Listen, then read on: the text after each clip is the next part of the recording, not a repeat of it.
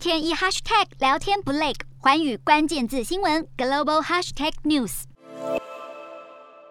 今天的外媒读报先为您来导读英国国会十号举行二零二二到二零二三新会期开议大典，由查尔斯王储代替女王伊丽莎白二世发表御作致辞。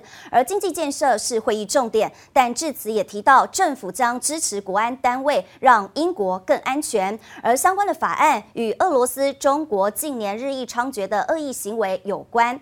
好，今年的御作致辞内容触及三十八项法案，比去年的三。十项更多。值得注意的是，致辞也触及一般认为主要与俄罗斯和中国有关的国家安全法案，以及与新疆强迫劳动有关的现代奴隶法案。另外，致辞也提到英国政府将持续支援乌克兰人民，因此乌克兰驻英国大使也受邀出席开议大典。